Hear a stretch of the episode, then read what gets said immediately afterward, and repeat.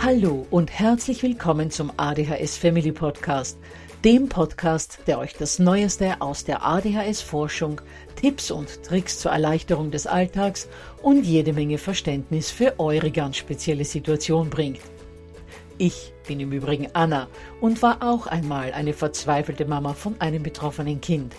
Aber heute, viele Jahre und mehrere Fortbildungen später, bin ich Expertin für ADHS und eine sehr entspannte Mutter eines mittlerweile jungen erwachsenen Mannes, der trotz dieses Syndroms zu einem glücklichen und beruflich erfüllten jungen Mann herangewachsen ist. Ich möchte euch mit diesem Podcast genau dort zur Seite stehen, wo auch ich vor vielen Jahren Hilfe gebraucht hätte. Denn ich wünsche mir nichts mehr, als dass es euch auch gelingt, euer Kind in ein glückliches und erfolgreiches Erwachsenenleben zu begleiten. Bevor es aber mit der Episode losgeht, lasst mich noch auf zwei Dinge hinweisen. Punkt 1. Ich spreche in meinem Podcast immer nur von ADHS, weil das in der Fachwelt so üblich ist. Gemeint ist damit aber auch immer die verträumte Variante der ADS. Und Punkt 2. Die Werbungen, die im ADHS Family Podcast geschaltet werden, dienen der Finanzierung von Projekten, die der gesamten ADHS Community zugutekommen – denn sie werden für die Produktion von Erklärvideos für Kinder oder für das familiäre Umfeld, für die Informationsweitergabe an Pädagogen, Diagnostiker und Ärzte sowie für spezielle ADHS-Projekte herangezogen. Mehr Informationen dazu findet ihr am Beginn von Podcast 128 bzw. in dem YouTube-Video, zu dem ich in den Shownotes verlinke. Ja, ihr Lieben, heute habe ich eine Interviewpartnerin eingeladen, auf die ich mich ganz besonders freue. Jasmin Eckert. Sie ist Elterntrainerin, Kindheitspädagogin, Coach und Erzieherin. Was Jasmin als Coach auszeichnet, ist, dass sie vor allem Frauen bzw. Mütter in den Blick nimmt. Und hier vor allem wieder Frauen und Mütter, die selbst von ADHS oder ADS betroffen sind. Jasmin guckt in der Begleitung also vor allem, was die Mutter braucht, um ihrem Kind überhaupt ausreichend helfen und es unterstützen zu können. Das heißt, Jasmin setzt zunächst mal nicht bei den Bedürfnissen des Kindes an, sondern bei denen der Mutter. Denn erst wenn die Mütter stark sind, haben sie die Kraft, ihre Kinder ADHS-gerecht begleiten zu können. Herzlich willkommen, liebe Jasmin, zum heutigen Podcast. Es freut mich total, dass du dich da zur Verfügung stellst. Und ich habe ja in, in der Einleitung schon ein paar Worte über dich gesagt, aber vielleicht möchtest du dem noch ein wenig hinzufügen, dass die Zuhörer ein besseres Gefühl dafür bekommen, mit wem sie es heute zu tun haben. Hallo, liebe Anna. Ganz, ganz herzlichen Dank erstmal für die Einladung. Ich freue mich sehr. Ja, also ich habe sehr, sehr lange gebraucht, um zu werden, wer ich heute bin. Ich habe viele Sachen ausprobiert. Ich habe jahrelang als Erzieherin gearbeitet, bis ich dann selber Mutter geworden bin von zwei wundervollen Kindern.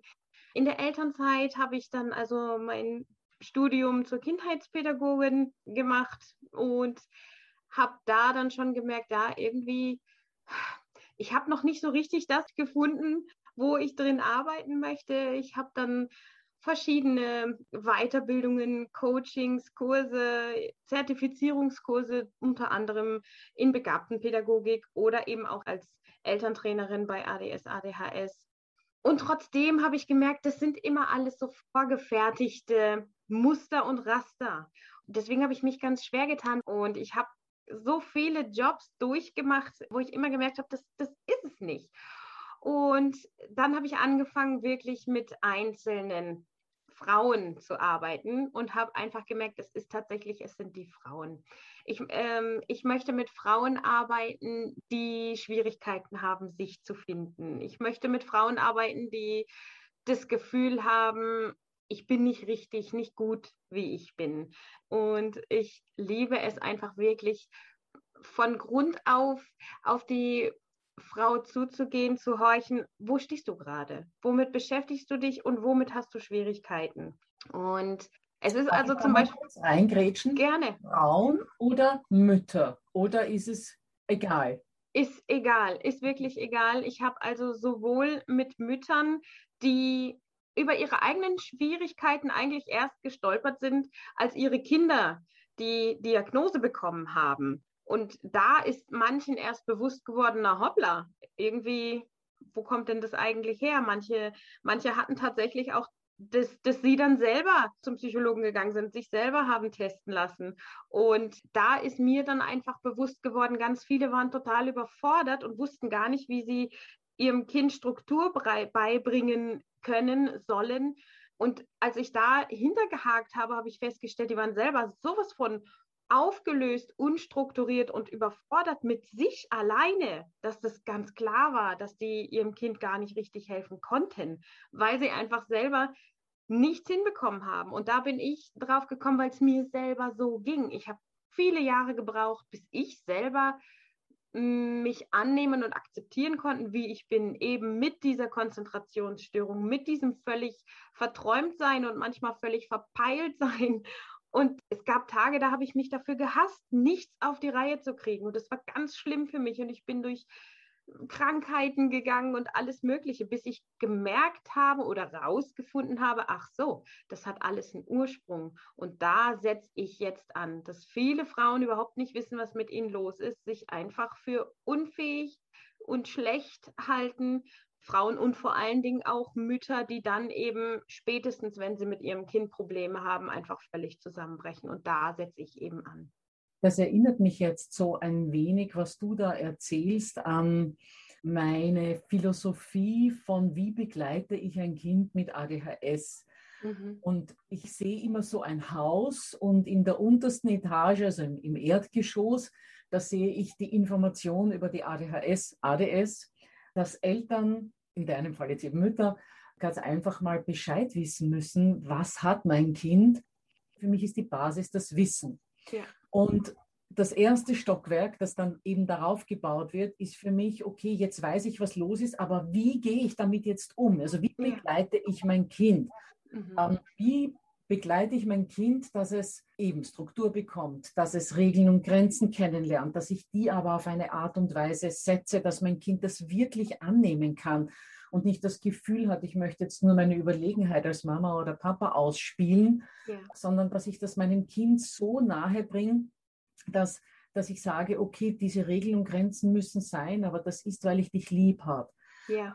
Also das ist für mich das, was dann auf der Basis so quasi der erste Stock drauf ist. Und dann erst im Obergeschoss kommen diese ganzen Tipps und Tricks, die sich eigentlich die Eltern so sehr wünschen würden. Mhm. Wie kann ich jetzt meinen Morgen ordentlich strukturieren, dass kein Stress entsteht? okay, ich kann Listen haben, ich kann mir sämtliche Dinge zusammenlegen auf einen Ort, wenn ich dann nachher äh, das Haus verlasse, dass ich nichts liegen lasse, also so quasi die Tricks und die Strategien. Das ist mein Haus, das ich mir immer so vorstelle in der Begleitung und eigentlich ist, sind diese Tipps und Tricks nur das Sahnehäubchen. Ja. Und ähm, bei dir habe ich so das Gefühl, dass du im Keller ansetzt. Wie gehe ich jetzt an die Mama ran, dass mhm. die Mama erstmal für sich die Voraussetzungen schafft, um ihr Kind so gut begleiten zu können. Also nicht mal das Wissen um die ADHS, sondern wie kann ich mich selbst in irgendeiner Weise, wie kann ich mir selbst helfen, um dann anschließend eine gute Hilfe für mein Kind zu sein? Oder ja. habe ich das jetzt richtig verstanden? Absolut, das war ein ganz tolles Sinnbild. Ich liebe solche Bilder, weil die einfach nochmal verdeutlichen, worum geht es eigentlich. Wenn ich einen Keller nicht gut baue, kracht das Haus zusammen. Das kann das schönste, stärkste, stabilste Haus sein. Wenn der Keller nicht funktioniert, kracht es zusammen. Deswegen haben so viele Frauen und Mütter wenn sie zum Beispiel äh, gar nicht, gar nicht äh, diagnostiziert sind oder sich überhaupt gar nicht äh, mit dem Thema auskennen, Depressionen und werden völlig falsch behandelt mit irgendwelchen Pillen und Mitteln und kommen nicht klar und brechen völlig zusammen. Burnout, das sind alles so Dinge, die ganz, ganz oft eben diesen Ursprung haben, dass sie sich selber nicht strukturieren können nicht, weil sie es nicht wollen oder weil sie faul sind, sondern weil sie es einfach nicht können. Ich habe hab genau diesen Weg durch. Ich war im Studium so, äh, da habe ich einen Burnout bekommen, bin im Krankenhaus gelandet, weil ich einfach nicht mehr klargekommen bin. Studium, Kinder, Haushalt, also es ging irgendwie gar nichts mehr. Und wenn ich damals gewusst hätte, dass ich einfach diese Schwierigkeiten habe und dass es Mittel und Wege gibt, wie man sich da helfen lassen kann mit eben Struktur, mit dem Wissen und, und vor allen Dingen die unterste Schicht, die ganz tiefste Basis überhaupt mit Selbstliebe, mit Akzeptanz, mit dem Annehmen genau so, wie man ist. Wenn ich das gelernt hätte, wenn ich da jemanden an der Hand gehabt hätte, der mir das beibringt, dann wäre es mit Sicherheit gar nicht so schlimm gekommen. Offenbar und, scheint es die Kombination zu sein, weil du sagst, ja. ähm, wenn ich gewusst hätte, äh, wie kriege ich Struktur rein und, und äh, zweitens, mich selbst zu lieben. Das ja. war für mich auch immer so ein Thema, wo ich mir dachte, was heißt mich selbst zu lieben? Ich liebe ja. meine Kinder, ich liebe meinen Mann, aber ich liebe mich doch nicht selbst. Und ich habe mich da einige Monate, glaube ich, waren es, äh, ein bisschen psychotherapeutisch begleiten lassen. Es hat mir wirklich gut getan. Ja. Und dann habe ich erst verstanden, was das heißt, sich, sich selbst zu akzeptieren, weil ich selbst habe ja auch ADS ja. und äh, weiß ja genau, was du, wovon du sprichst. Verteiltheit ja. und Impulsivität und, und, und Konzentrationsschwäche. Also ja. mein, meine Mutter hat immer gesagt, ja, also ich wünschte nichts Schlechtes, aber ich wünschte mal so ein Kind wie dich, weil die natürlich nicht wusste, vor 50 Jahren hat doch noch keiner eine Ahnung gehabt, ja, ja. Ähm, was ADS ist. Mhm. Bei uns in Europa nicht. Mhm. Und sie hat immer gesagt, ich wünsche nichts Schlechtes, aber mal so ein Kind wie dich, weil sie gedacht hat, ich reiße mich einfach nicht am Riemen, aber ich ja. konnte nicht. Ich war einfach ständig in meiner Traumwelt. Mhm. Und du kriegst dann einfach so viel Abwertung, dass du dich selbst irgendwann mal gar nicht mehr magst, weil du dir ja. denkst, du tickst anders als die anderen, du funktionierst nicht so wie die anderen. Ja. Und dieses sich, sich selbst annehmen, das klingt so für mich hat das einfach ganz komisch geklungen. Ja, und ja. ich habe das dann aber schon verstanden und auch lernen können. Und so wie du das jetzt geschildert hast, ist es einerseits dieses sich selbst annehmen, wie man ist, aber das alleine hilft ja nicht. Das hilft Nein. ja nicht im Alltag, sondern mhm. man muss auch lernen, sich zu strukturieren. Ja. Und das scheint dann irgendwo so ein bisschen der Schlüssel zu sein. Ganz genau, ganz genau. Und gerade weil die Basis, du hast es so schön angesprochen, deine Mutter hat immer gesagt, genau das ist es nämlich. Wir alle bekommen von unseren Eltern, Großeltern immer wieder Dinge gesagt, die sie nicht böse meinen, aber die machen dann eben diese Glaubenssätze, ah ja, so wie ich bin, bin ich nicht gut, so wie ich bin, bin ich nicht richtig, ich mache das alles falsch, ich könnte das doch viel besser, warum kann ich es nicht besser? Und genau das wirkt über die vielen Jahre und man bestätigt sich selber immer mehr in, in diesen Glaubenssätzen, nicht gut genug zu sein. Und darum ist zum Beispiel ein Teil meiner Arbeit eben auch da hinzuschauen, das innere Kind. Wo liegen denn alte Verletzungen und wie kommen wir daran ganz sensibel? Und darum ist es mir so wichtig, individuell zu arbeiten, eine individuelle Problemanalyse zu machen, weil jeder Mensch hat seine eigene Geschichte. Du meinst also individuell im, im Gegensatz zu Gruppencoaching zum Beispiel? Genau, genau, ja, ja. ja. Weil ist klar, im Einzeltraining bist du immer individuell, aber in einem ja. Gruppencoaching versuchst du natürlich dann den kleinsten gemeinsamen Nenner für alle zu finden und dann ist genau. es nicht mehr ganz so individuell. Ja. Genau. Du hast zuerst etwas Interessantes angesprochen, weil du gesagt hast, ähm, all, diese, all diese Mütter, die einfach versagen, versagen unter Anführungszeichen ja. im Augen der, in den Augen der Gesellschaft, ja. ähm, die den Alltag zu schaffen und ihre Kinder äh, gut zu begleiten und so weiter, die ja meistens dann eben selbst ADHS-Kinder haben, weil es ja hochgradig vererbbar ist, ja.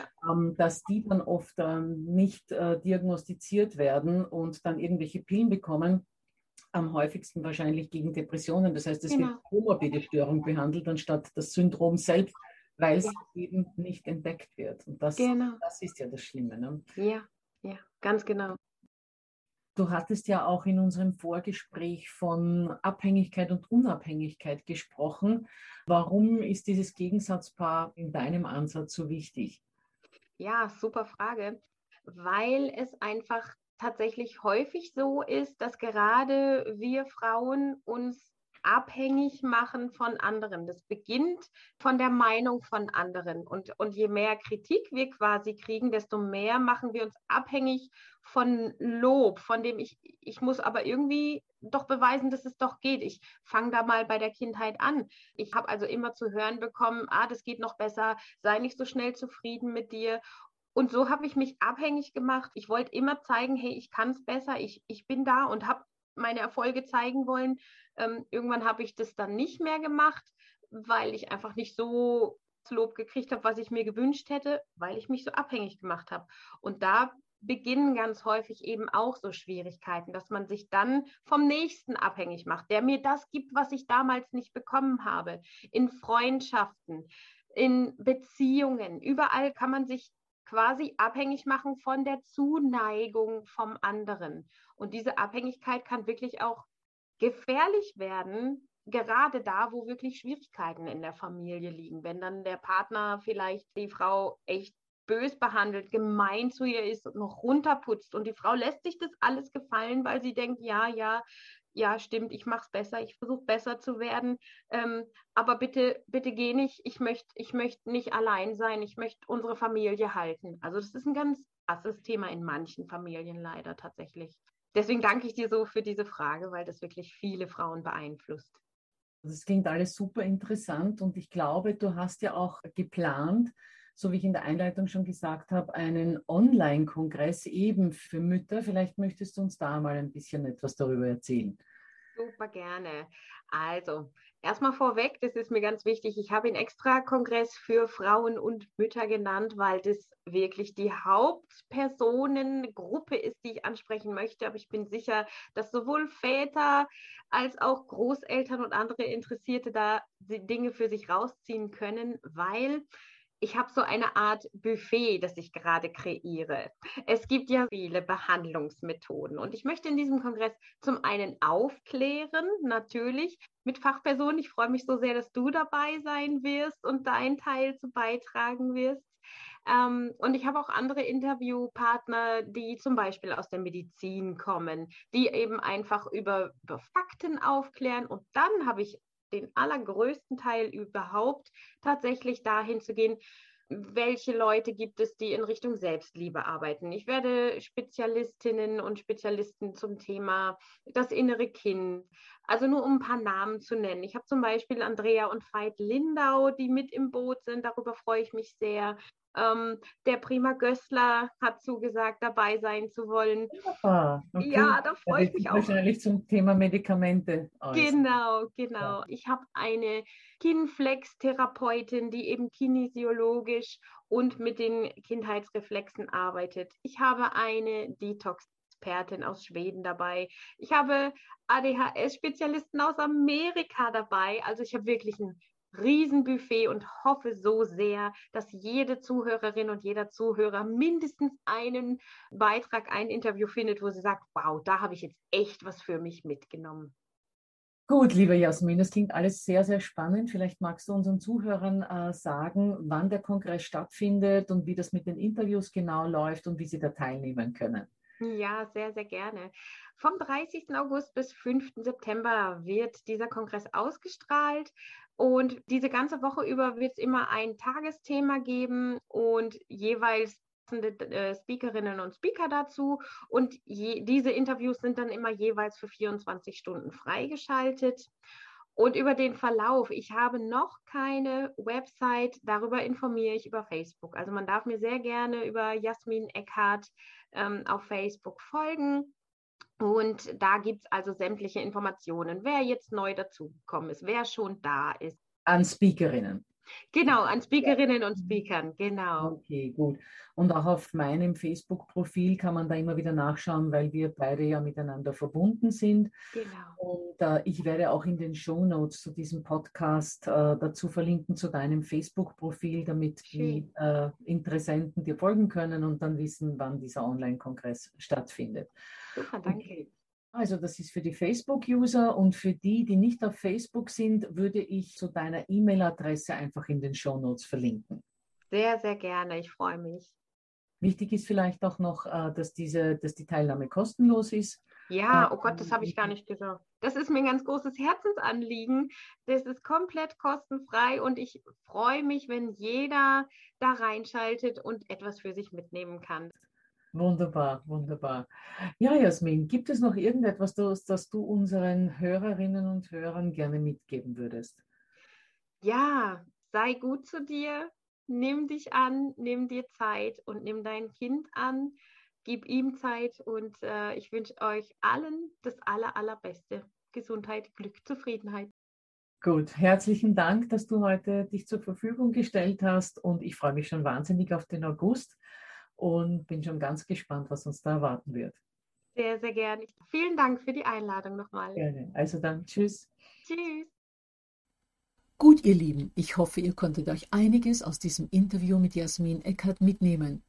Mich hat vor allem der Ansatz fasziniert, gar nicht bei den Kindern, sondern bereits bei den Müttern zu beginnen, denn das ist auch immer schon mein Credo gewesen. Achtet auf eure eigene seelische Gesundheit und lasst euch selbst beraten, wenn Alltag und Struktur für euch als Eltern Probleme bereiten. Erst dann könnt ihr eure Kinder wirklich gut begleiten.